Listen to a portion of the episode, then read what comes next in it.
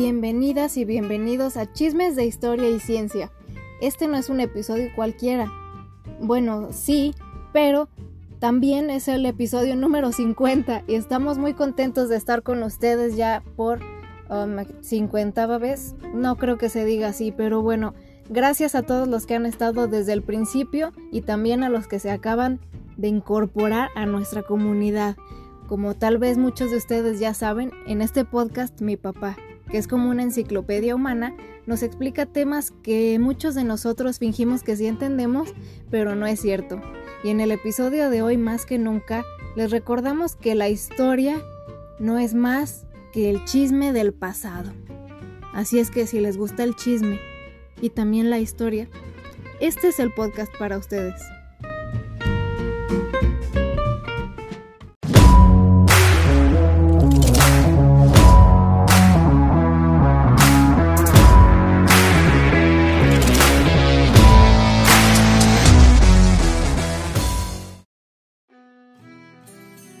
Buenas tardes, soy Fernando Navarro.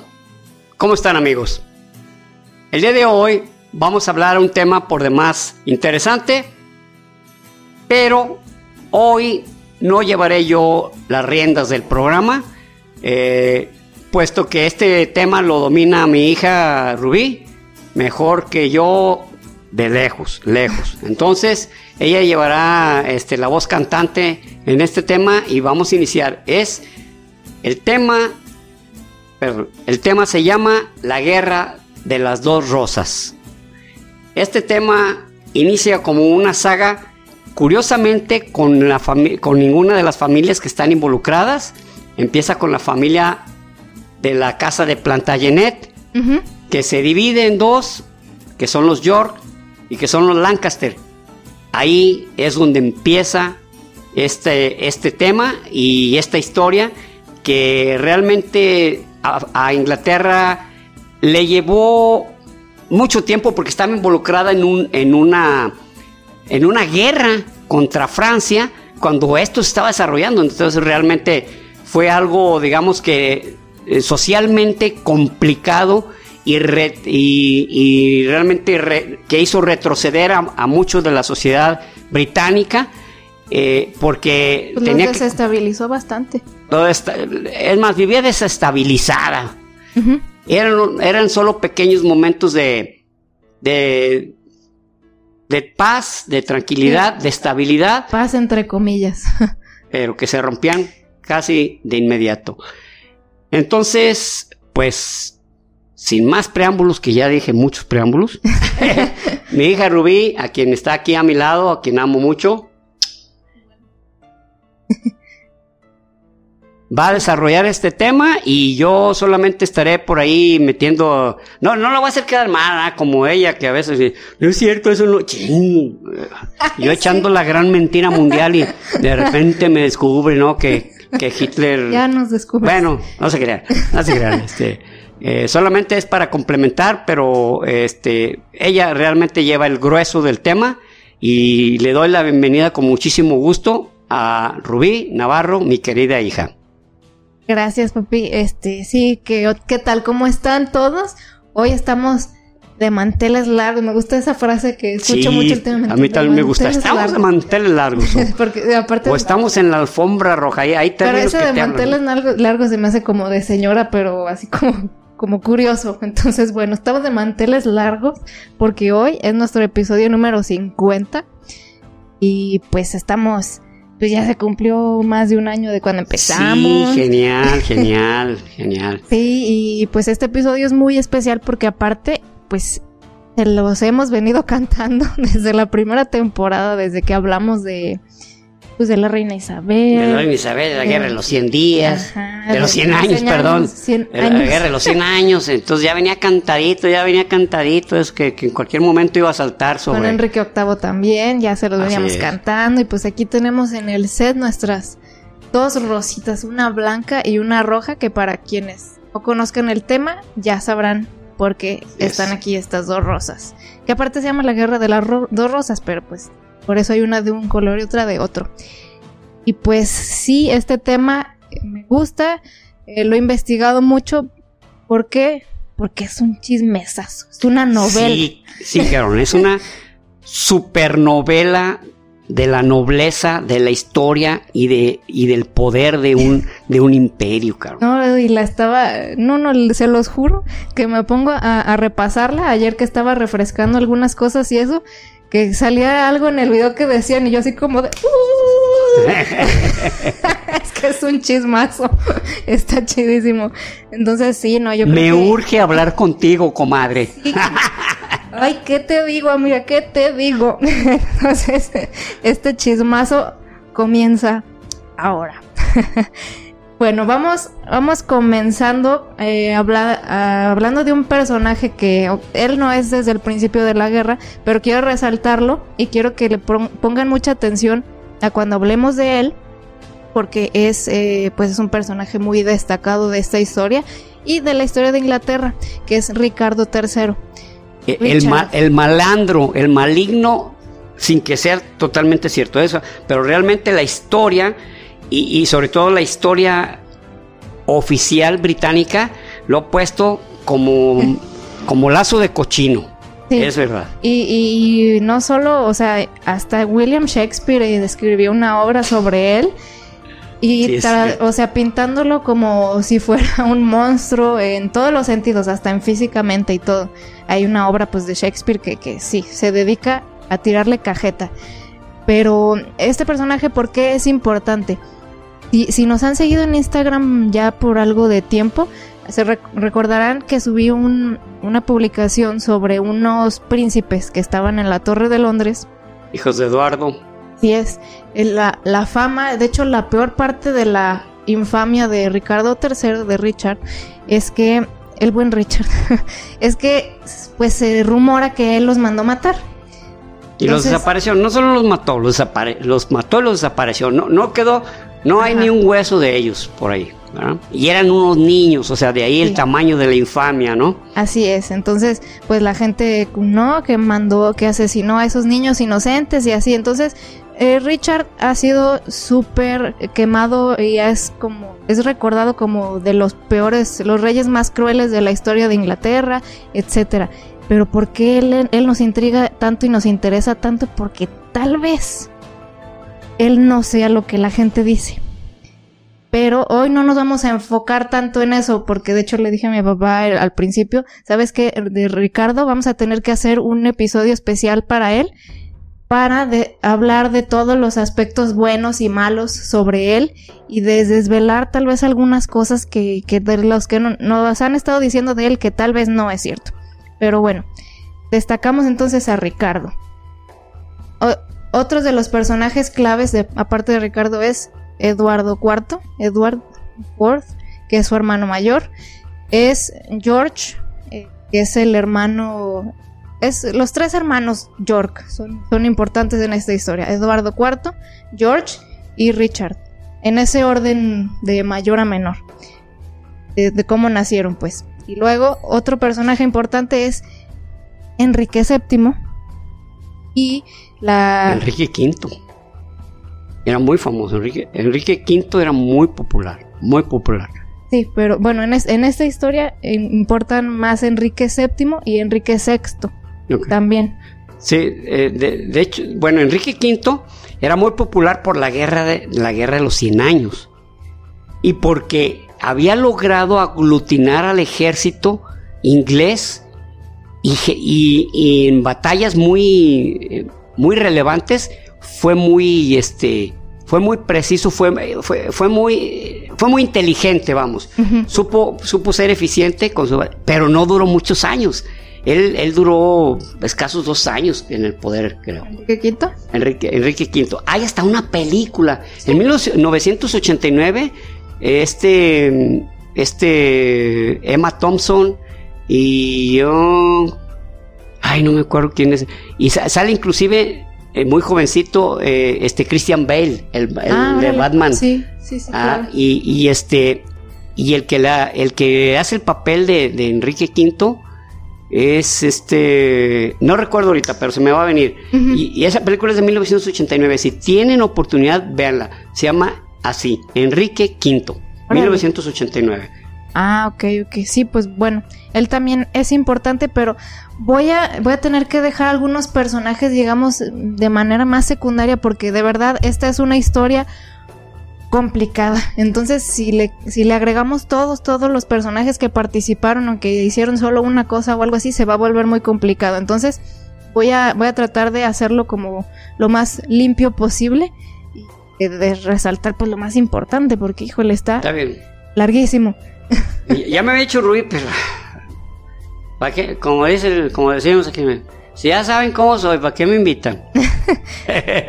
Y bueno, ahora sí, ya dejando establecidos quiénes son los personajes, les recuerdo son Eduardo IV, su hermano George, Ricardo III, Enrique VII y Enrique VI. ¿Ok? Entonces, bueno, como ya dijo mi papá al principio, eh, los York y los Lancaster son las familias protagonistas de este conflicto, pero todos ellos vienen de los Plantagenet. Entonces, el señor Eduardo, eh, sí, Edward III de Plantagenet tuvo varios hijos. Tuvo, si no me equivoco, cuatro o cinco.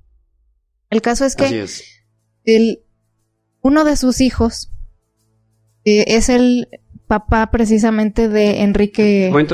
Kenneth Branagh. Kenneth Branagh, ah. se llama el, artista. Ha salido en muchísimas películas, ¿eh? Muchísimas. Y en todas, es película donde sale Kenneth Branagh, él es productor, en algunas es hasta director, es actor, y sale Emma Thompson, o sea, siempre la invitaba. Oye, ¿qué? Emma, ¿no traes alguna chambilla por ahí? Ah, pues ando, vente, vamos a grabar esto. o sea, varias películas de Kenneth Branagh, inclusive en muchas donde, donde él sale como eh, en la época de, de, William Shakespeare. Ah, ok. Bueno, muy bien. Entonces, bueno, de, de los hijos de Eduardo III, que son los que originan este conflicto, les voy a explicar por qué después se derivan en York y Lancaster. De sus cuatro hijos, uno de ellos era el duque de York y otro de ellos era el duque de Lancaster. Por eso después, este, pues los hijos de ellos y así se fueron como ya creciendo como si fueran pues separados, ¿no? Porque unos de York, otros de Lancaster. Pero esos, esos hijos vamos dejándolos ahorita de lado y nos vamos a enfocar en otro hijo que tuvo que se llama Eduardo también, que es el que le llamaron el príncipe negro. El príncipe negro, muy famoso en la guerra de los 100 años. Sí, de hecho él fue un, gran militar y la gente lo respetaba mucho, pero eh, él murió antes que su papá. Sí, hombre. Entonces fue, algo trágico. Inclusive le, decían negro por su armadura. Ah, él se distinguía en la batalla, traía una armadura este, que, era muy costosa. Imagínense eh, generar un color en una armadura era algo muy complejo, ¿no? Había pensado en eso, pero sí. Ah, fíjate, no, no sabía, aunque el hombre pareciera que tuviera una connotación negativa, ¿no? Porque si escuchas el príncipe negro, a lo mejor te suena como que, uy, qué cosas habrá hecho, ¿verdad? Pero no, era, era muy respetado, pero sí, él murió, él era el hijo mayor, pero murió antes que su papá. Entonces, cuando muere el rey Eduardo III, el trono pasa a el hijo del príncipe negro, que venía siendo el nieto de ese, Eduardo III, ¿verdad? Entonces, este, este nuevo rey, eh, pues era un rey débil, eh, se llamaba Ricardo II, ahí está, él es Ricardo II. Era débil y, em, entró y, subió al trono siendo un niño, tenía 10 años. Sí, era, era un niño, pero él, ah, aquí va algo importante. Esta, esta guerra de las rosas se inspiró bastante a Game of Thrones, a Juego de Tronos. Entonces aquí entra este personaje Ricardo II. Él es como el prototipo de Joffrey en, Game of Thrones. Entró al, eh, se hace rey muy joven. Digamos más bien el estereotipo, ¿no? De, Joffrey. Sí, eh, es muy joven cuando se hace rey y pues resulta que es un culerín básicamente, o sea, es débil, eh, es terrible, no lo respeta malvado, porque es malo, o sea, es, es, cruel. Entonces, pues la gente está tan inconforme con él pues se le revelan los nobles. diríamos que es perverso porque él de, de, corazón internamente le gustaba hacer el mal. No era algo que, que por debido a las circunstancias políticas, no, él era malo, era, era perverso, él le hacía daño porque era algo que venía dentro de su naturaleza. Así es. Entonces, bueno, pues lo derrocan porque sus nobles se levantan y de ahí, eh, después de él, entra Enrique V Ahí es Enrique V, que es quien nos mencionaba ahorita que, que en la guerra de, de, los 100 años pues fue muy, muy destacado muy y etcétera. Pero no vamos a ahondar mucho en él. El caso es que estaba Enrique V y después entra Enrique VI, ya que él fallece, entra su hijo, que se convierte en Enrique VI, que este es uno de los personajes clave que les mencioné al principio. Ok, entonces Enrique V había dejado un legado de un reino pues fuerte, ¿no? Poderoso, era, de las cosas que lo hacían popular, porque era un gran militar sin debilitar económicamente ni, ni, ni, provocar la muerte de varios de sus soldados. No, no lo sé, o sea, era, era lo que les decía en un principio, era muy eficiente, con lo que tenía lograba grandes cosas, entonces realmente lo querían. Lástima que duró poco, digo lástima porque algo tan bueno, porque duró poco tiempo, o sea, eh, falleció en poco tiempo. Así es, entonces pues entra Enrique VI y el reino pues estaba digamos fuerte, eh, su antecesor dejó muy, muy buenos antecedentes militares, pero Enrique VI no se quería enfocar en lo militar. A él ya no se le hacía importante eso, a pesar de que había pues grandes roces con Francia. No, no, pues de hecho todavía estaba la guerra iniciada, o sea, era algo que no podía... como, como estar jugando un partido de fútbol y que a los 56 minutos dices, no, vámonos, vámonos, nada ya, ya estamos cansados y sudados. Sí, sí, Pero sí. El partido continúa, maestro. Pero pues Enrique VI dijo, esto no es lo mío, yo lo mío es más lo cultural. Entonces se enfocó en universidades y en iglesias, en vez de en el ejército. positivo, muy positivo en ese sentido. ¿eh? Pues sí, sí, porque también no puedes nada más vivir de guerra, pues la gente le tienes que prestar otro tipo de atención y darles otra infraestructura. Sí, sí, es cierto, pero lo que me refiero es que no puedes dejar algo comenzado porque estás provocando que ese, ese sentimiento de pasividad, porque no te interesa, le estás dando el tiempo al enemigo para que, para que te pueda crear un muchísimo daño, ¿no? Entonces sí, eh, también de parte por eso es que se empezaron a volver a querer levantar en contra de Enrique VI porque pues no estaba siendo muy fuerte en, en la guerra. Entonces eh, sufre una derrota muy grande el ejército inglés contra Francia y pues Enrique VI era, digamos, frágil mentalmente, pues tenía alguna enfermedad mental que pues no sé, pero sufría de crisis. de eso, yo supongo que era depresivo, que era alguien así que de ansiedad también. Eh, Le daban pues ataques de ansiedad y eso. Sufría ansiedad, sufría depresión, él, él, se enfocaba que, que, esto no quiero saber esto, eh, esto. Ajá. Y pues espérate, es que si le tienes que atorar, maestro. Eres el rey. ¿Cómo que no? Entonces le dio una, una crisis de ansiedad, pero no eran así como de que hay dos horas. No, no, no, no. Él se tiraba meses, meses. Entonces En, en esa crisis de ansiedad, este personaje que también es importante, que es Richard Plantagenet, que es el papá de Eduardo IV, de George y de Ricardo III. Este señor Richard Plantagenet, mientras el rey estaba indispuesto pues entra él y se convierte en el protector del reino. O sea, él es el rey mientras el rey no puede hacer nada. Así es.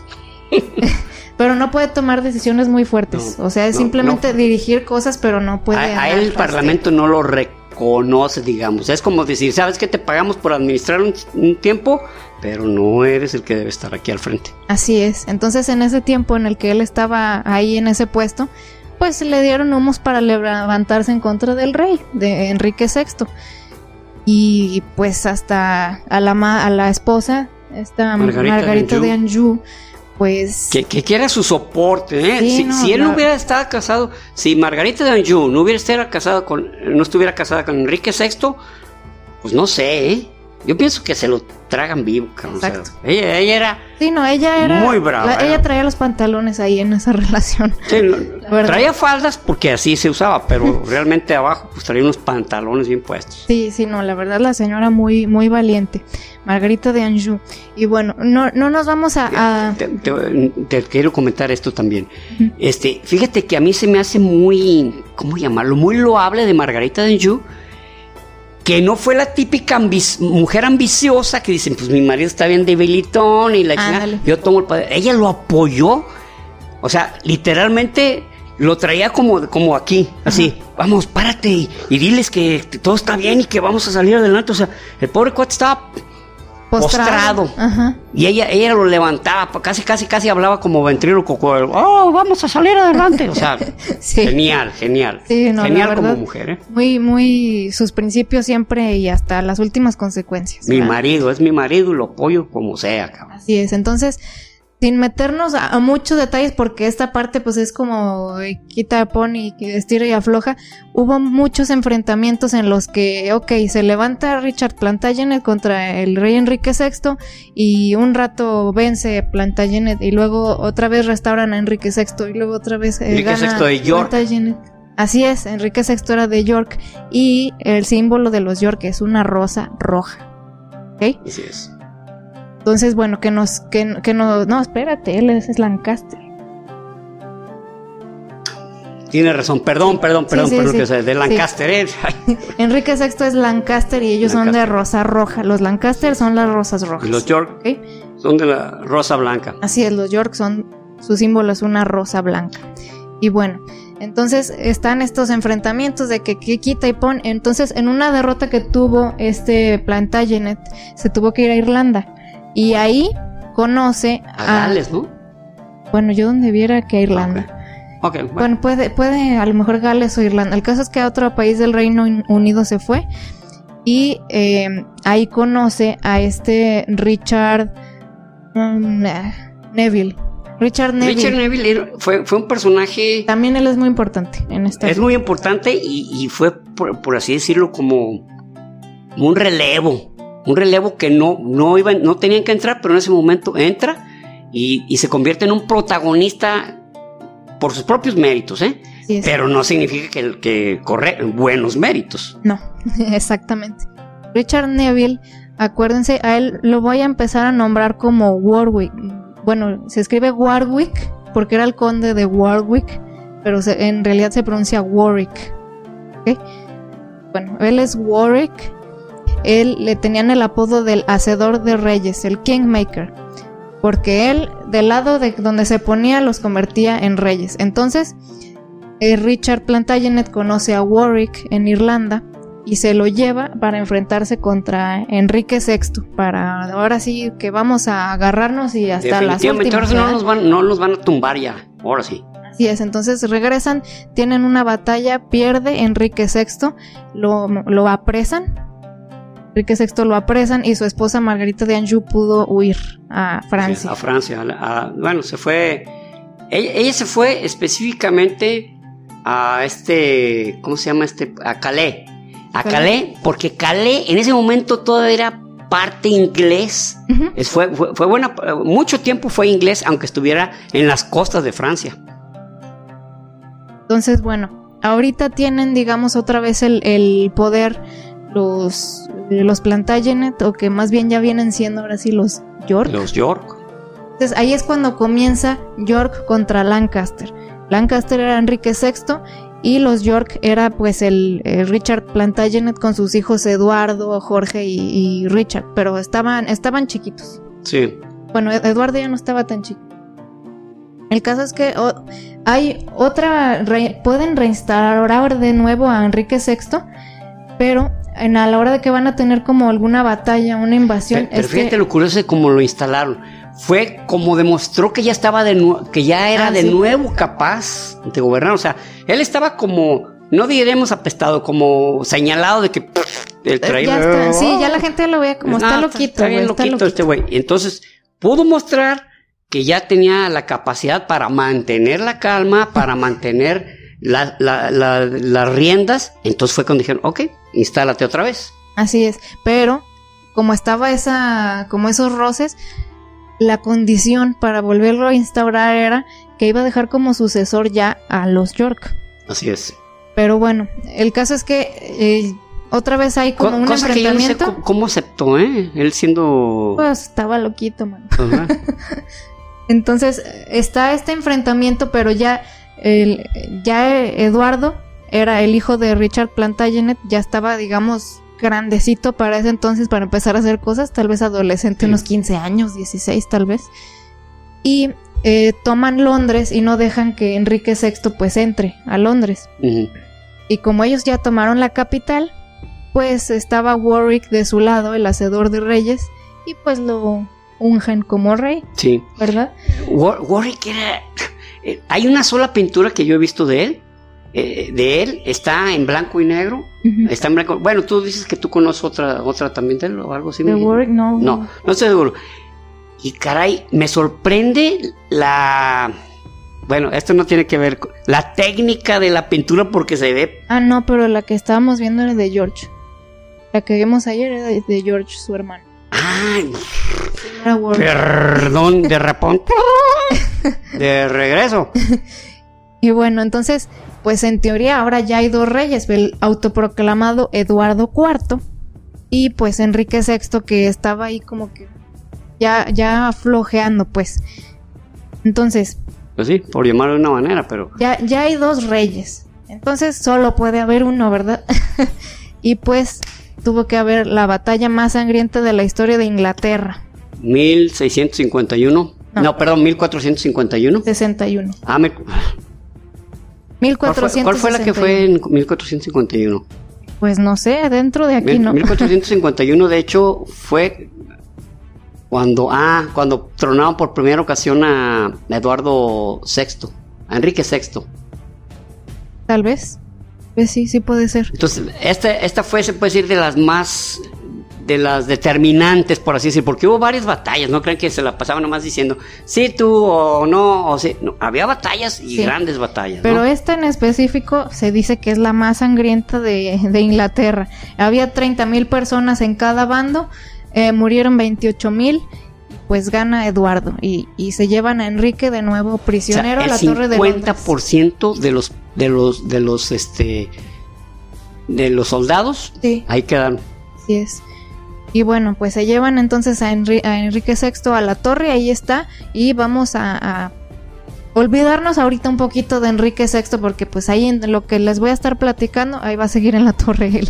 Sí, él está sentadito Está esperando, esperando participar. Así es, entonces ahora ya entran lo- los hermanos de, de Eduardo IV, que son George y Richard.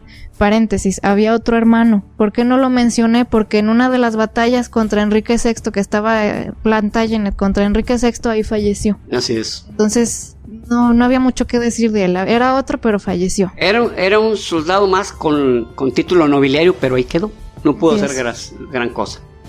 Entonces, bueno, ya está ahora el reino de Eduardo IV y para tener un poco en la percepción, Richard III, este, pues a eso, en ese entonces tenía unos 10 años tal vez, entonces el, el reinado de Eduardo IV fue, digamos, larguito, sí, sí duró sus buenos años. Fue tal vez el de, de- de la época de la, de la Guerra de las Rosas, tal vez el, El que más más, largo. el más duró. Así es, fue el más largo.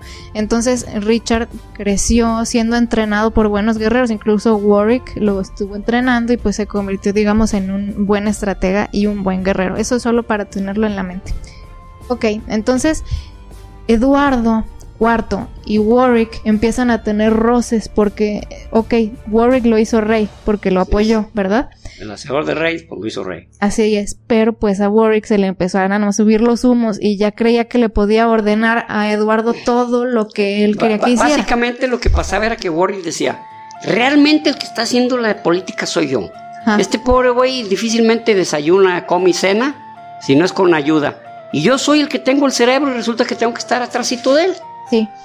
Pero pues al mismo tiempo, pues él es el rey, mi rey, Sí. ¿verdad? Él no tenía, él no tenía título, o sea, él no tenía, Tenía título tierras, nobiliario. tenía un co- un- Tenía título no- nobiliario, más no tenía sangre real, no, no ven, no traía una rama Sí. real que lo que lo respaldara para, Sí. para ser un, un rey o Sí, exactamente. Entonces, pues Warwick eh, le insiste a Eduardo que se case con una mujer francesa como para poder hacer ahí alianzas ya, que calmar poquito a los franceses que pues eh, estaba la guerra ahí, ¿verdad? Lo que querían era, pues, o sea, Warwick lo que decía, cásate con una francesa, una noble Y se francesa termina y, esto, y se- calmamos las aguas. No se termina esta pinche guerra cu- cuando uno u otro, uno. Mejor te casas con una, con una princesa de la France y se acaba se esto, acabó el cabrón. pedo, pero eh, pues Eduardo era pues era pasional, vamos a decirle así, ¿verdad? Por no decir que era pues medio alegre. Entonces se enamora, o sea, él sigue no no le importaba tanto la él la no diplomacia. No le importaba tener, un- Él tener una mujer para siempre, una mujer cercana a él. El tipo decía, si puedo tener tres o cuatro o cinco, pues viva. No, pe- pero aparte a lo que me refiero era que él, so- a- por encima de la diplomacia, pues él se enamoró de esta mujer y ya, o sea, no me importa que si acá me conviene más esta, de esta mujer me enamore. ¿Y de quién estoy hablando? Se llamaba Elizabeth Lo estoy Woodville. difamando. pero sí tenía un poco de ahí, ahorita vamos a llegar a eso. Se enamora de Elizabeth Woodville, que era una Lancaster. Descendiente de Lancaster. Ok, sí habían derrotado al rey Lancaster, que es Enrique VI, pero pues había muchos Lancasters por ahí flotando y no muy contentos, ¿verdad? Entonces ella era una noble de los Lancaster y se enamoraron. Y pues se casó con ella a pesar de lo que le decía y le aconsejaba Warwick. Entonces de ahí ya como que Warwick empezó a decir, "Mm, este güey ya no me gusta. Vamos viendo a ver Este- quién más este puedo ir agarrando. Soy el hacedor de reyes. Ahorita hago otro. Sí, no, no sé de gamas, voy a hacer otro. Entonces, eh, como que empieza a ir voltear con el hermano que sigue, que es George. Y le empieza a decir, pues qué hueles, qué onda. Tú, tú mereces rey, tú tienes capacidad, maestro. tú- Sí, Bueno, y George sí, sí era un, ¿cómo te digo?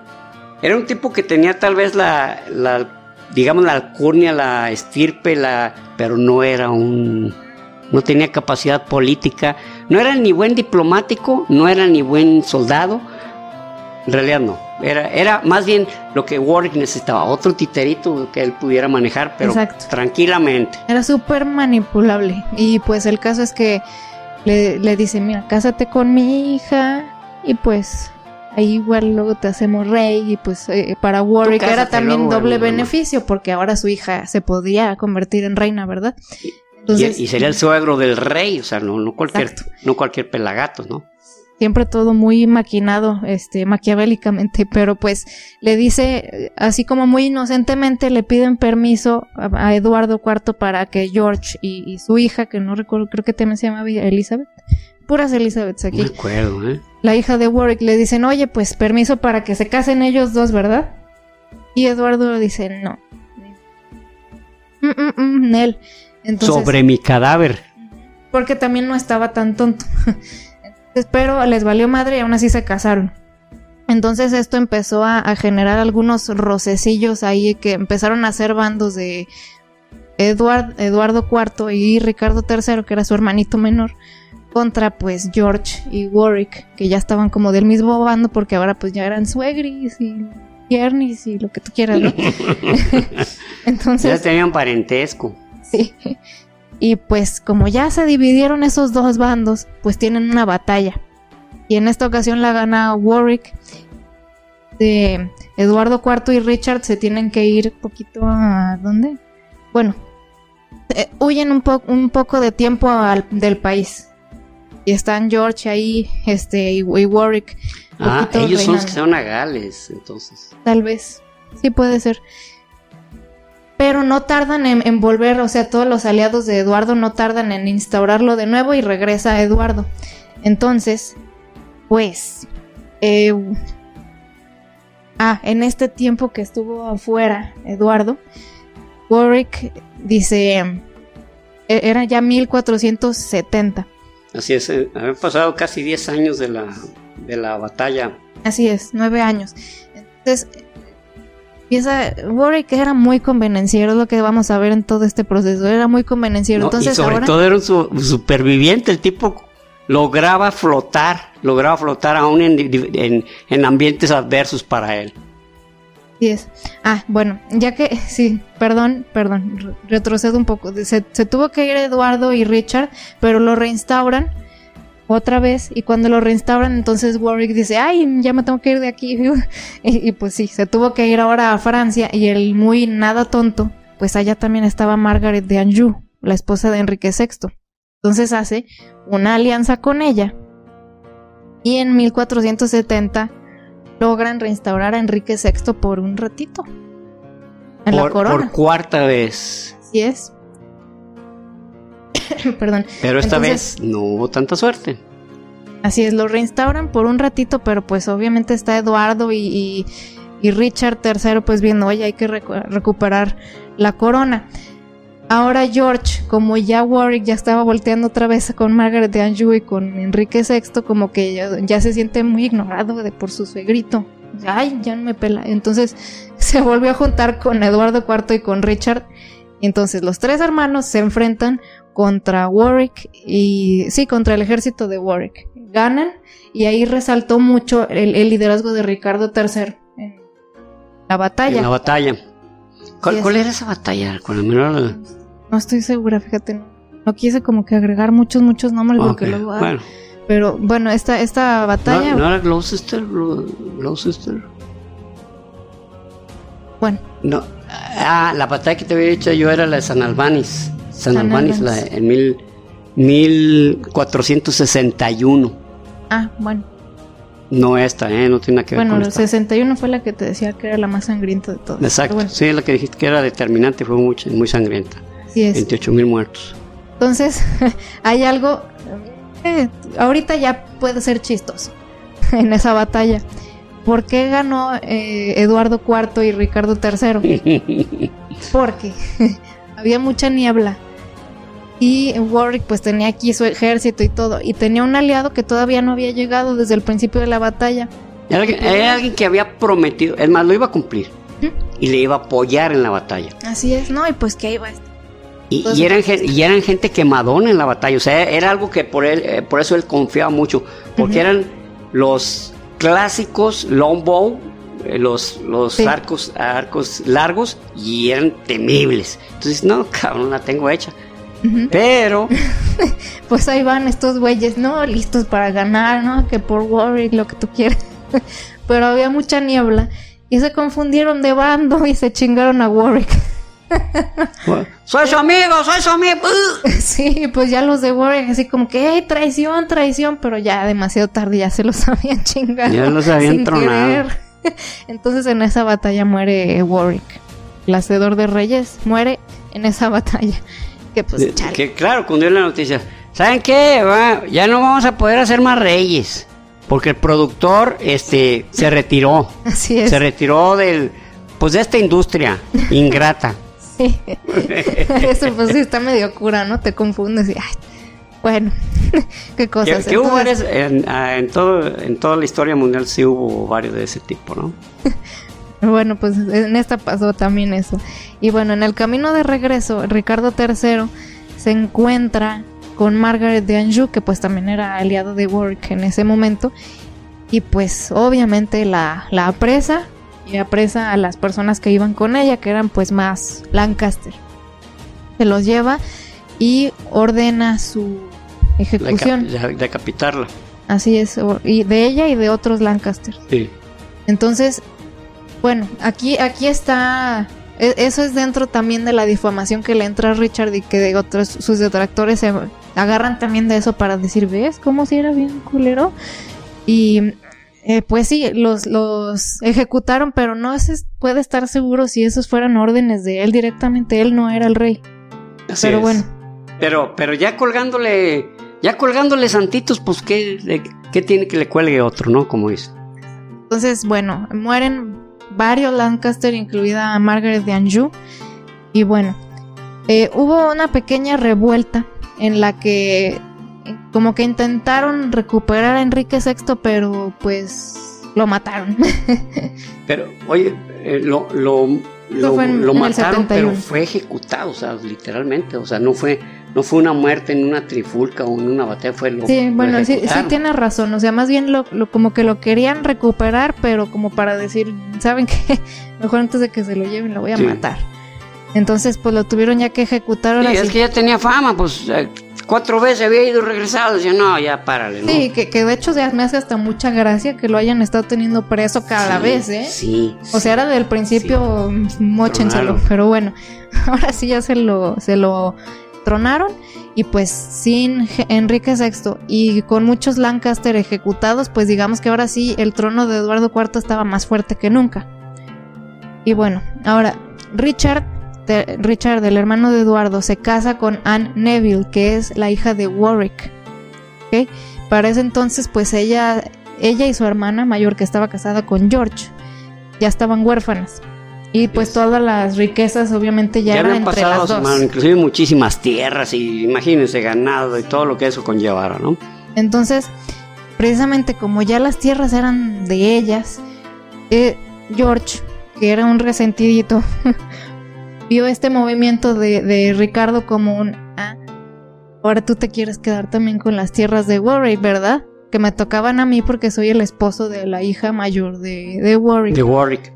Entonces, este, pues él lo ve así y se empiezan a generar ahí unos roces y pues muere la, la esposa de George, la hija mayor de Warwick, muere en circunstancias sospechosas. Sí, o sea, no, no se sabe y no, no tenemos datos más que hipótesis, más que sospechas y más que si eres un autor que te caía gordo, este, eh, este, este, este soberano o esta familia, pues igual dices que la mandó, la mató, ¿no? Sí, sí, ahí Pero está- en la antigüedad No sabemos. había, o sea, había muertes así muy, Y dicen que fue como de disentería, o sea, son de esas sí, o enfermedades. que- enfermedades así que, ah, caray, se murieron de- inclusive a veces de por que las picaba un, un, un insecto y no sabían que les había picado y simplemente, no, pues que murió en estas circunstancias y, y eh, no lo habrán envenenado. Sí, ¿Eh? Que precisamente Bueno. este güey de eso se agarró,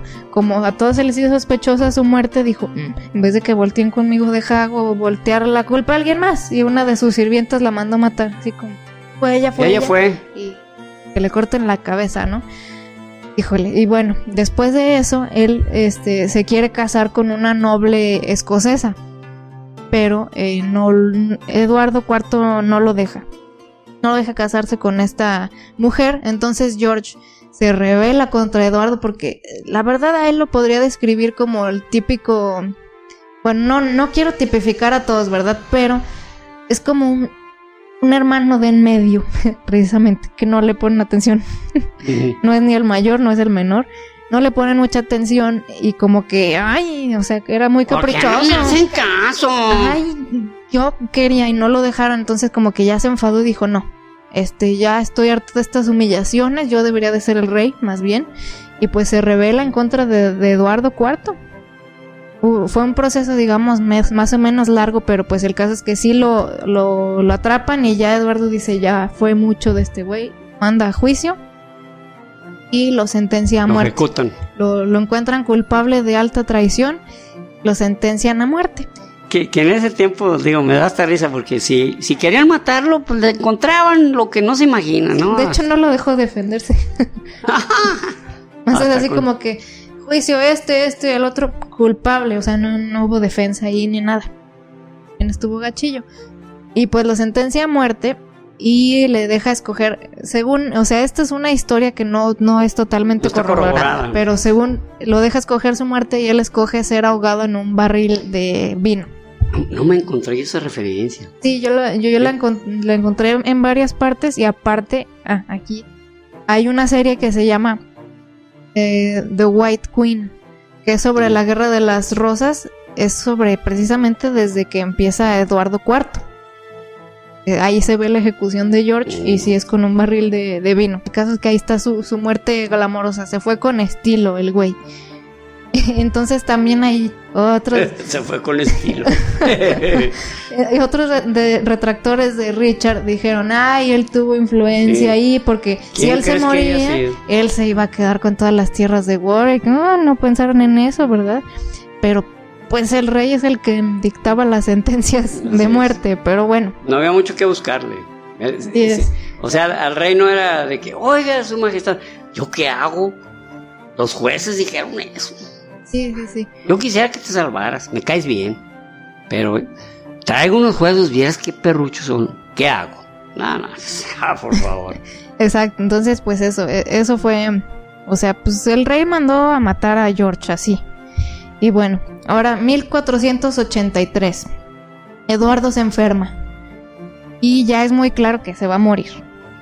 Entonces, en, digamos ya en, en sus últimos días, él eh, dictamina que, ok, su hijo Eduardo, su hijo mayor, él iba a ser el rey, pero en lo que tenía edad, porque estaba muy chiquito, Era, era un, era un niño. sí, era, un niño.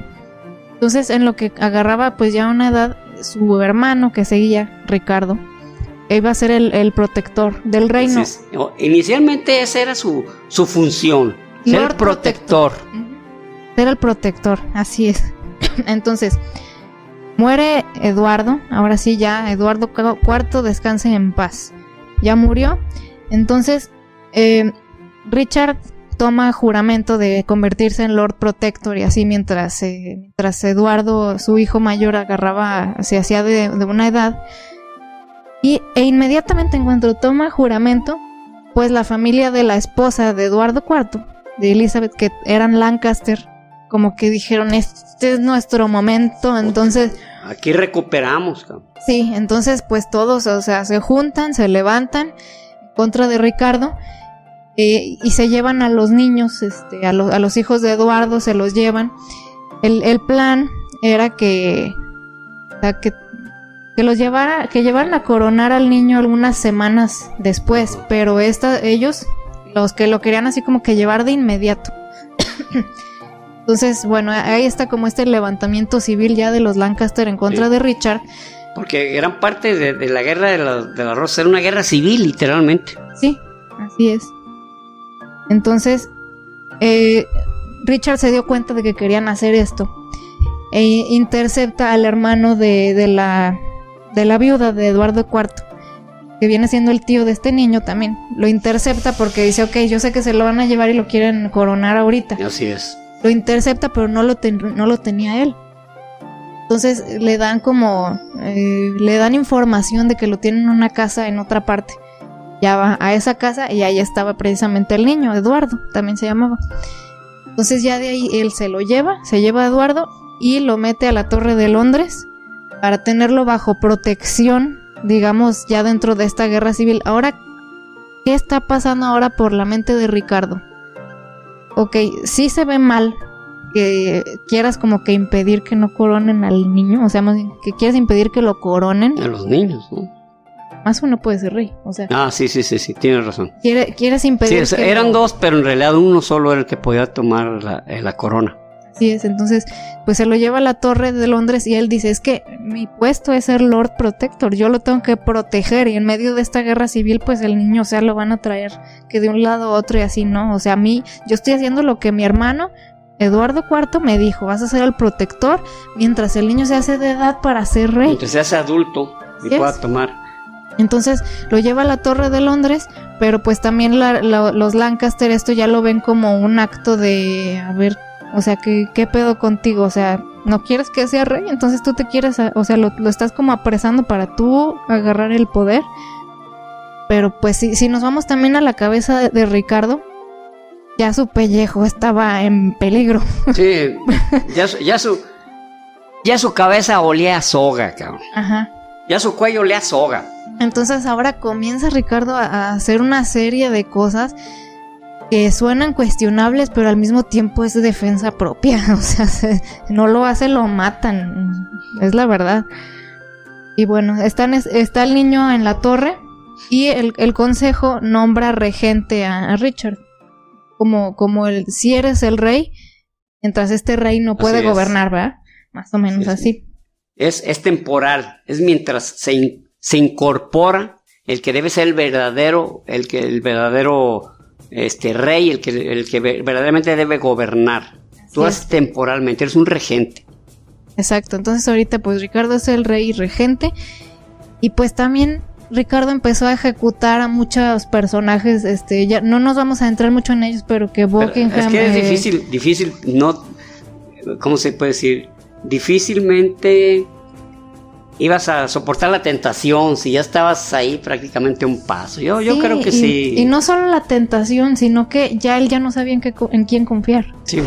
O sea, porque sí, eso también es cierto. O sea, se le volteaban personajes que según eso que lo estaban apoyando desde el principio, se le volteaban de bando, entonces él ya no sabía en quién. De ahí que en este, en esta saga, este, de Juego de Tronos, por eso es tan intrincada con respecto a estos, estos sucesos y por eso, por eso le dio tanto material a, ¿cómo se llama? RR... George, George R. Martin. RR Martin. Martin. Te querías decir Tolkien, ¿verdad? Eh, pues, a punto de decir Tolkien, R. R. Martin. Sí, así es. Y Entonces, que lo hizo asquerosamente millonario. cabe, cabe mencionar. Sí, entonces, bueno, pues él empieza a ejecutar personas porque ya no sabía ni en quién confiar. Y uno de esos que ejecutó fue precisamente al eh, suegro de Eduardo IV, al mamá, al, papá de, de Elizabeth, la, la viuda de Eduardo. La viuda de Eduardo. Así es, lo ejecuta tanto a él como al hermano de, de Elizabeth. Sí. Este, se especula que, que, que a lo mejor no, que, que- pero es que todo indica, o sea, Sí, no, o sea, creo, creo que ahí sí, va saliendo duda de la, sí los mandó va saliendo de la prisión, está un muerto atrás de ti, lo degollaron, tienes, tienes, tienes el cuchillo en las manos y tienes sangre en las manos, o sea, Sí, sí, ahí, ahí sí ya no es duda de si los mandó a ejecutar o no. Yo creo que es más un, un hecho de que hubieras hecho tú sí, en su lugar. de- de- de- es terrible, ¿no? Un par de niños ahí morir ejecutados por... No, pero no eran niños ellos. Bueno, O sea, ese era el, el suegro de Eduardo IV, era un señor ya viejito, y el, el cuñado de Eduardo IV, o sea, el papá y el Ah, sí, hermano sí, sí, de, sí, sí. de Elizabeth. Sé que te, te, te refieres a los niños de la... Todavía no llegamos No, todavía no llegamos a eso. a ese punto. Sí, no, este era el papá y el hermano. Ya me anticipé, perdón. sí. Perdón. Ahora, eh, con- como otro esfuerzo para tratar de que pues no lo maten a, Ricardo, pues que le llega información a él Muy de bien, parte de un arzobispo que le dice, oye tú, ¿qué crees? ¿De qué? Pues que el matrimonio de tu hermano Eduardo y de Elizabeth no es legítimo. No, no, Dice, no, ¿cómo? nunca no, no debió ser. Es más, no pueden ser. Es más, ese, sí, ese matrimonio ni es válido. Y Ricardo, ¿cómo? Cuéntame más. Resulta que Eduardo tenía como un contrato de prematrimonio con otra contra- mujer. Contrato prenupcial o... Sí, como una promesa, no sé, o sea, antes se hacía eso, supongo. Estaba ya prometido con otra mujer cuando se casó con Elizabeth eh, Woodville de Lancaster.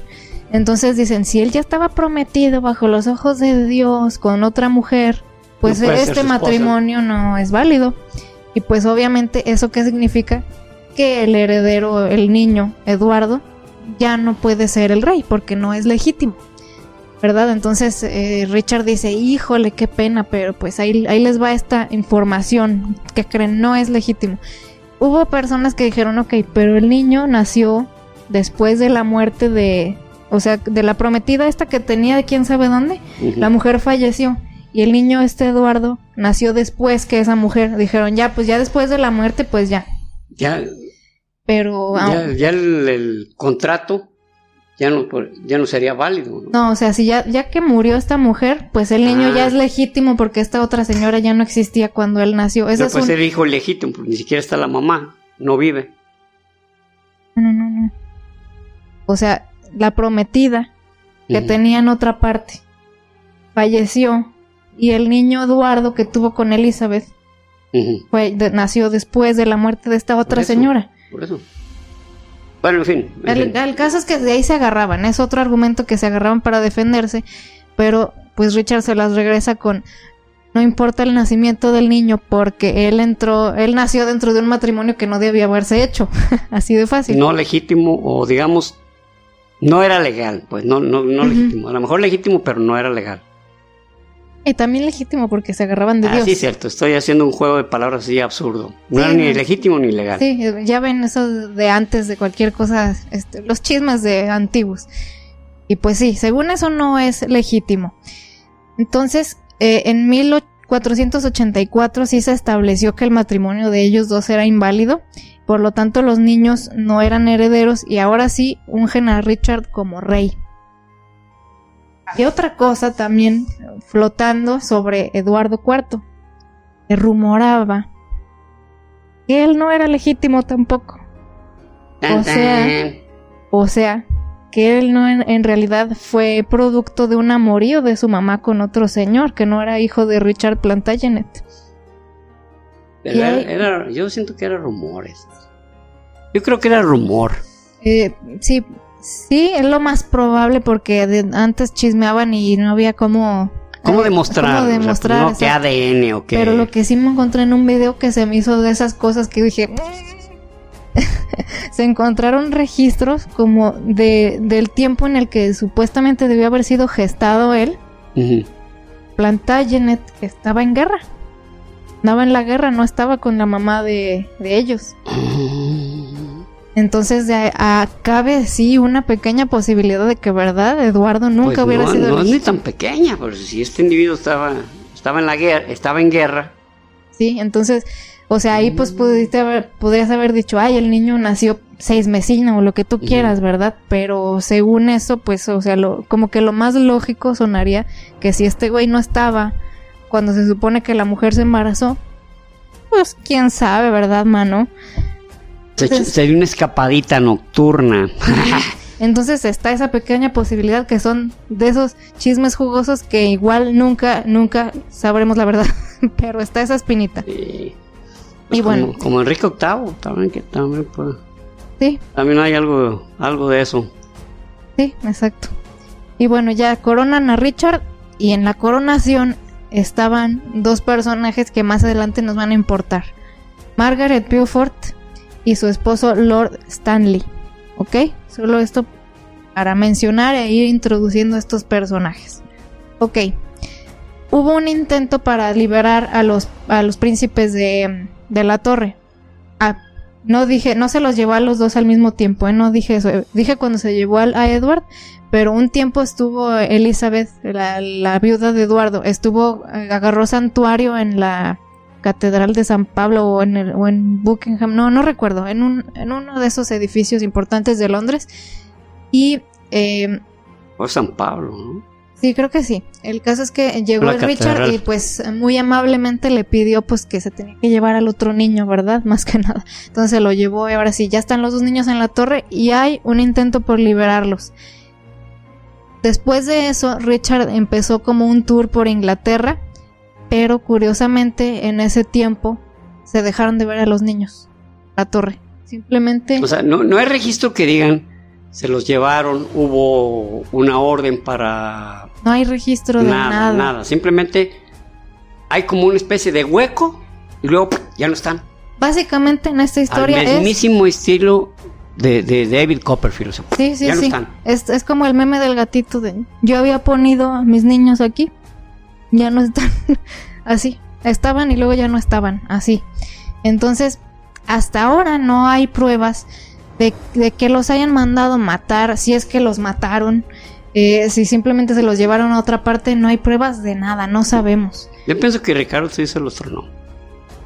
Sí, es, es muy probable. Pero vamos a masticar otras teorías por el bien de. Pues de no cerrarnos a una sola, ¿verdad? Pero. Algo que no le ayudó a Ricardo es que nunca opinó sobre el tema.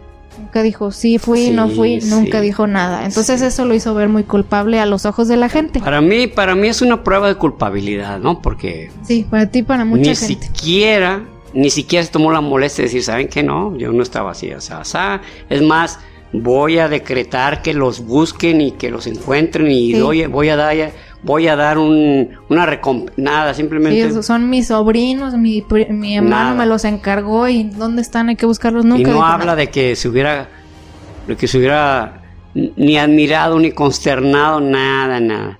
Sí nada. es. Yo pienso que se los tronó. Entonces, y de hecho después Tom- Santo Tomás Moro escribió en uno de sus libros o algo así, que él estaba seguro que Ricardo los mandó matar con uno de sus sirvientes de confianza. Tomás Moro, Tomás Moro era No. Tudor. si era Tudor, Bueno, pero era Tudor. un individuo muy, muy honorable, muy honorable. Era un tipo de que prefirió morir antes de Sí, pero no tenía pruebas de lo que dijo. Eh, Estaba y es otra cosa, que también esto es lo que lo que les quería mencionar. La difamación de Ricardo hay mucha propaganda Tudor. Está Sí, siempre el sí elemento Tudor. Entonces, eh, no vamos a profundizar mucho en eso, eso eso va a ser en el episodio de Ricardo, pero sí hay mucho elemento Tudor en la difamación de Ricardo. Y pues Tomás Moro, ¿de quién era súbdito? Pues de Enrique VIII, Enrique Tudor. Y bueno, en 1674, eh, esto es, eh, estamos adelantándonos con el tema de los niños, hubo excavaciones en dentro de la Torre de Londres y se encontraron dos esqueletos de niños. Pero nunca eh, han dado permiso hasta ahorita, desde 1600, no han dado permiso de examinarlos con tecnología moderna. No ¿Quién no lo permite? No sé, no sé si es el. Anglicana? No sé si es la anglicana o, la reina o qué, o sea. O sea, yo pienso que. Yo pienso que la iglesia anglicana es la que no permite. Eh, debe haber alguna razón, tal vez, eh, como decir, ¿saben qué? Dejémoslo en la duda antes de que se ratifique, ¿no? Tal vez, y, y sabes, bueno, puede ser porque he visto como que hay una tendencia a que hay muchas cosas de nunca lo sabremos y como que ese misticismo que rodea muchos temas de la pues de la corona inglesa como que les da más seguidores. Sí, sí puede ser, tiene razón. Hay un aire de misticismo. Dejar, dejar, dejar las cosas a, con información o medias o con, o con, oye, es cierto esto, pues puede que sí, puede que no, ¿verdad? Así es, y, y pues si lo quisieran hacer, ya podrían haberlo determinado porque los restos de Ricardo se los encontraron hace poquito. Sí, recientemente fue algo. Entonces podrían comparar sus ADN y ver si son parientes o no. Pero bueno, no lo han hecho. Ok, ahora es la ahora es la hora de hablar de Henry Tudor. Ahora sí ya entra Henry Tudor aquí a la ecuación. Su mamá, Margaret Beaufort, su papá Edmund Tudor. O sea, tenía de York y tenía de Lancaster. Así es, él, él tenía de ambas. Pero, pero pues ellos ya no se decían ni de un lado ni de otro, ellos ya son Tudor, aunque son todos parientes, ¿verdad? Entonces, Margaret es su mamá, lo, tuvo a los 18 años y su, su, papá Edmund Tudor murió antes de que Henry naciera. Entonces quedó su mamá sola y pues siendo una muchachita de 18 años con un bebé, ¿verdad? Embarazada. Margaret entonces tuvo cuatro matrimonios a lo largo de su vida. Y en su último matrimonio, que es el que más nos interesa porque es el que más jugó, eh, jugó el papel más importante dentro de aquí, eh, que era precisamente... Ay, se llamaba este... Ah, Lord Stanley. Era un hombre muy rico, muy, mucha influencia, muy rico, ¿ok? Entonces, bueno, Elizabeth, la viuda de, Eduardo IV, se alía con Margaret Beaufort y, le, ok, Elizabeth tenía pues a sus dos hijos eh, desaparecidos. Ya los dos niños de la torre, quién sabe dónde están, ¿verdad? Entonces, ¿qué carta le queda para jugar? Su hija mayor. Y Margaret Beaufort pues tiene a Henry Tudor, es chachito, que esa señora hablamos de ella poquito en, la, en, el episodio de Enrique VIII que les dijeron una señora muy terca. Siempre toda su vida desde que Henry nació, él va a ser rey de Inglaterra. Entonces esta señora nunca perdió esa visión. Pero a base del... La señora era cosa seria. ¿eh? Sí. Ah, hasta rayaba en la locura, pero eh, lo logró. El caso es que, ok, eh, tienen a, Elizabeth tiene a su hija mayor y ella tiene a Henry Tudor. Dice, ¿sabes qué? Vámonos uniendo que Henry se haga rey y se casen mi hijo con tu hija, que se casen. Entonces, mi hijo se hace rey y tu hija se hace la reina de Inglaterra. Entonces ahí ya se unen los Lancaster con los Tudor. Vuelve, por así decir, a la rama, la rama dividida. Lancaster y York vuelve otra vez con los Tudor. Sí es que antes no se querían estas dos mujeres, pero pues hay las circunstancias de la Las circunstancias me obligaron. Como señora hipócrita, así como, pues ya, ya se tenían que sonreír. Qué bueno que viniste.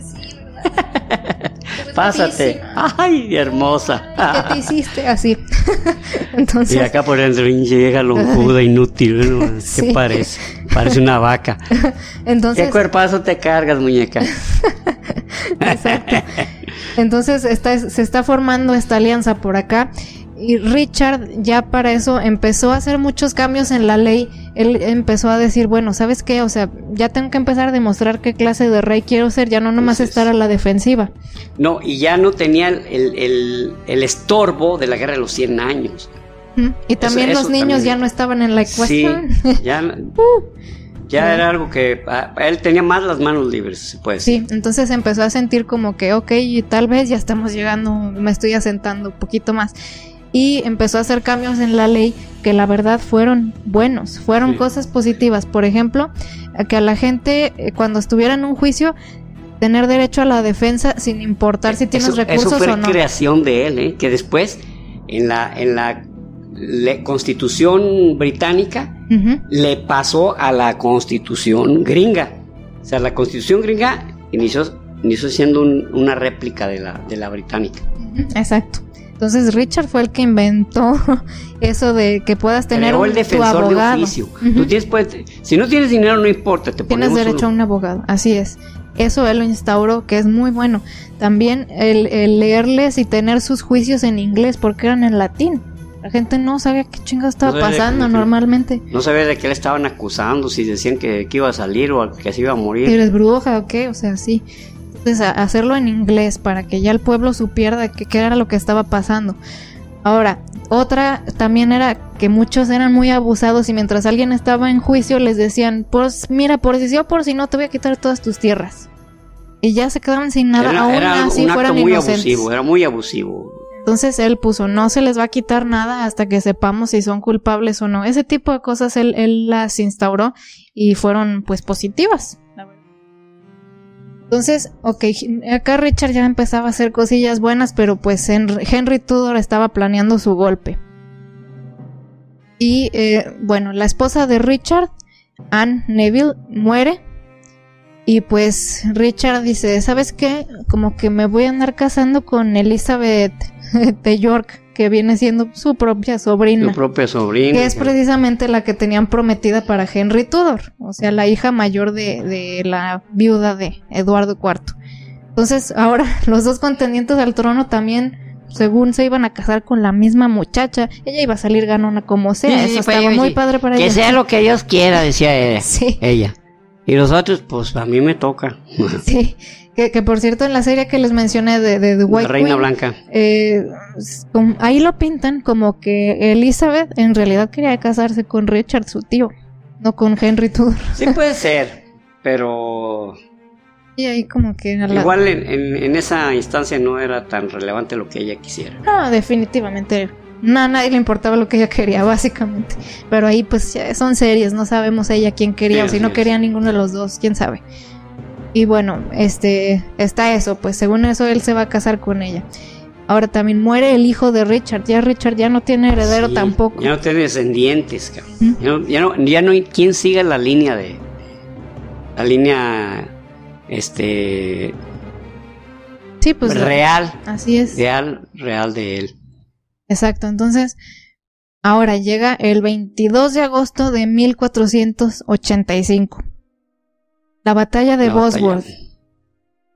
En esta es donde se va a enfrentar Henry Tudor contra Ricardo III. Ricardo tiene más gente en el campo que Henry, pero está el pequeñísimo detalle de que precisamente Lord eh, Stanley, que es su padrastro, o sea, el esposo de su mamá Margaret Beaufort, este señor, pues como les dije, es muy rico, entonces tenía con queso para hacerse su propio ejército. Su propio ejército.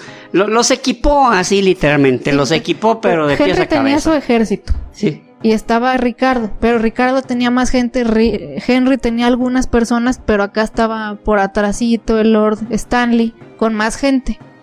No oficialmente, no oficialmente con Henry, pero por acá. fue, fue un equipo, digo, perdón, fue un ejército de los mejores equipados que, Gracias a Lord Stanley. Y su la nota. que también su mamá Margaret tenía una feria sota, ¿eh? Entonces, ah, pues Henry. Que los dos participaron ahí. Exacto, sí. Entonces, pues, Richard ve que está Henry por acá ¿verdad? En, el campo de batalla y le dice a una parte de su ejército, ¿sabes qué? Vámonos directo a la cabeza, vayan a matarlo a él. Tipo Alejandro Magno, vámonos directo a la cabeza. ¿Dónde está? Ah, ya lo ubicamos ahí. ahí. Y también se va Richard con ellos. Ah, eso sí tuvo pues también los los huevos de ir él liderando la... ¿no? Así es, entonces vámonos y, y se va para allá justo a donde estaba Henry. Pequeñísimo detalle, al hacer eso, se acercaron a donde estaba Lord Stanley. Entonces, pues sin deberla ni temerla sale Stanley con su otra parte del ejército. Aquí estoy y pues, ¡pum!, los rodean y pues se, se chingan a, al ejército de Ricardo. Y Ricardo iba en su caballo. Eh, ¿Es en esa tiran. batalla donde se perdió la corona? Sí, porque Ricardo traía su coronel. Él dijo, yo no, no quiero andarme camuflajeando entre los demás, que sepan quién es el rey. En su armadura se puso la corona. Entonces, eh, pues lo, se tira de su caballo, bueno, se lo, lo tiran de su caballo y la verdad es que lo molieron a Fue, fue, golpes. fue algo verdaderamente muy cruel, pues, o sea, casi, casi, casi hacían fila para ver quién más le iba a dar chingadas y quién lo iba a atravesar con su lanza, quién le iba a dar con su espada. Sí. Casi, casi, casi, casi lo dejaron irreconocible. Eh, así es, entonces, en- ya después, a- apenitas en 2012, pudieron ubicar los restos de Ricardo, o sea, hace nueve años apenas ubicaron los restos y analizaron su cráneo, tenía nueve heridas mortales, el- solo el cráneo. El puro cráneo, solamente el cráneo. Entonces, imagínense los demás huesos, como todo lo que le rodea son partes blandas, por así decir, en un brazo pudiera tener 10 heridas, pero acá aparece en, en el, en el r- radio y el cúbito, pues pudo haber aparecido uno, rayón, uno que otro rayoncito. Sí. Pero la, La cabeza, cabeza siempre te delata. La cabeza siempre te delata, ¿no? Así Fue es. como Francisco Pizarro, el, el conquistador Ah, de sí. los incas. ¿Cierto? También. Toda madreadísima. Todo lo- le metieron en el cráneo hasta alcayatas, cabrón. Exacto, entonces ahí es donde muere Ricardo III y con él también la descendencia York. Bueno, que estaba pues la hija de Sí. Eduardo IV, que es Elizabeth de York. Pero entonces, ok, ya muere Ricardo y ahí mismo en el campo de batalla se declara rey a Henry Tudor convirtiéndose ahí en mismo. Henry Ten- ten- tendría que unos Enrique VII. 20 años. Sí, o hasta menos. más o menos, Tenía unos estaba 20 joven. años y, y- y buscan la corona y se la hallan eh, como, como en uno, un zarzal. Ah, aquí está la corona, llevémosla. la limpian y se la ponen rey. a Edward. A Henry. Henry, perdón, a, a Henry. A Enrique, a Enrique, VI. VII. Enrique en, en ese momento se convierte en Enrique VII. Y Hen- se, Enrique VII Tudor y de ahí para adelante reinaron los Tudor. y se casa con Elizabeth de York, la, la hija mayor de Eduardo IV. Y de esta manera une a las casas de York y Lancaster, porque pues si, si recordamos, pues los Henrys anteriores eran Lancaster y bueno, Henry Tudor tenía sangre de los dos, pero de esta manera, como él venció pues a un York, que es Ricardo III, se casa con Elizabeth de York y digamos que ahora sí ya hace como que disolvió, ambas. por así decir, disolvió la, Se hace la disolvió la, la casa de los York. Así es, entonces, y, y- y de Lancaster también. Se unen ambas casas Pero- y de esta ah, manera. bueno, sí, al, al, al tronar a Enrique, a este... Sí, pues los Lancaster ya tenían rato desaparecidos dentro del radar, la verdad. Pero bueno, el caso es que de esta manera ya, ya no existen bandos, ya están unificados y con las uniendo las dos rosas, tanto la roja como la blanca, se hace el símbolo de los Tudor. el, el los símbolo voy de a los poner Tudor, aquí. el escudo de los Tudor son las dos rosas, la Encima. rosa roja y al centro la rosa blanca. Sí, aquí se los voy a poner. forma. Exactamente, por eso la- la- el símbolo de los Tudor es eso. Están uniendo los York y los Lancaster. Y de esa manera termina la Guerra de las Rosas y comienza el reinado de los Tudor, que precisamente este señor, como es obvio, es el papá de Enrique VIII. Exactamente. Papá de Enrique VIII, el, el que ya, ya platicamos de él, y si no lo han escuchado, pues búsquenlo. Lo Váyanse, tenemos. se los voy a dejar. Cuando les decimos que vayan tal episodio, normalmente se los dejo aquí arriba, ¿eh? Para que chequen en la esquinita. Bueno, aquí o acá, una de las dos esquinitas les va a aparecer el, el link que para que le den este Para ver ese capítulo. ¿no? Así es, entonces así termina la Guerra de las Rosas y comienza el reinado de los Tudor. El resto es historia. El resto es historia, dice la gran frase. Me gusta esa frase, no sé quién la creó, pero me gusta. Ahora sí, llegamos al final de este episodio. Eh, créanme que hay mucho, mucha carnita también con el tema de Ricardo III, entonces el- les voy a dejar pauta para que, ok, yo, yo pienso que el próximo episodio de historia va a ser sobre él, sobre Ricardo. para ahondar un poquito en esas para ahondar en esas teorías y ponernos un poco acá a pelotear, sí, hipótesis, sí, hipótesis, ponernos a pelotear que si habrá sido, que si no habrá sido, que lo que tú quieras, ¿verdad? Fíjate que me sorprendió mucho que hasta, hasta recientemente, o sea, nunca le dieron sepultura a, este Ricardo. Así es. Ricardo III. Ni, ni, siquiera. Lo dejaron en el campo de batalla como un perro, o sea, quiere decir que ahí su carne se la comieron. Lo, lo, la, sí lo enterraron, no estaba en el campo de batalla, ¿eh? Ah, ok. Sí, no, o sea, no, más bien no le dieron una tumba así como que rimbombante ni nada. Porque, porque sí se lo, llevaron a otra parte. En un estacionamiento en una ciudad que se llama Leicester. Se, se escribe Leicester. En Inglaterra se pronuncia Leicester o algo así. Ahí se lo encontraron y en un, en un estacionamiento, centro comercial. Así es. ¿Cómo dieron con él? Ya les platicaremos, pero es una historia muy, muy interesante. Hay, hay todo. De hecho, de hecho ya se les había, ya les habíamos comentado, ¿no? Que hay hasta una sociedad que su objetivo es reivindicar el nombre de Ricardo III. Así es. Esa es su función. y cada fecha de su muerte hacen este ceremonias para celebrar su vida y en su cumpleaños también. Así, no, a, Ricardo es todo un tema, muchachos.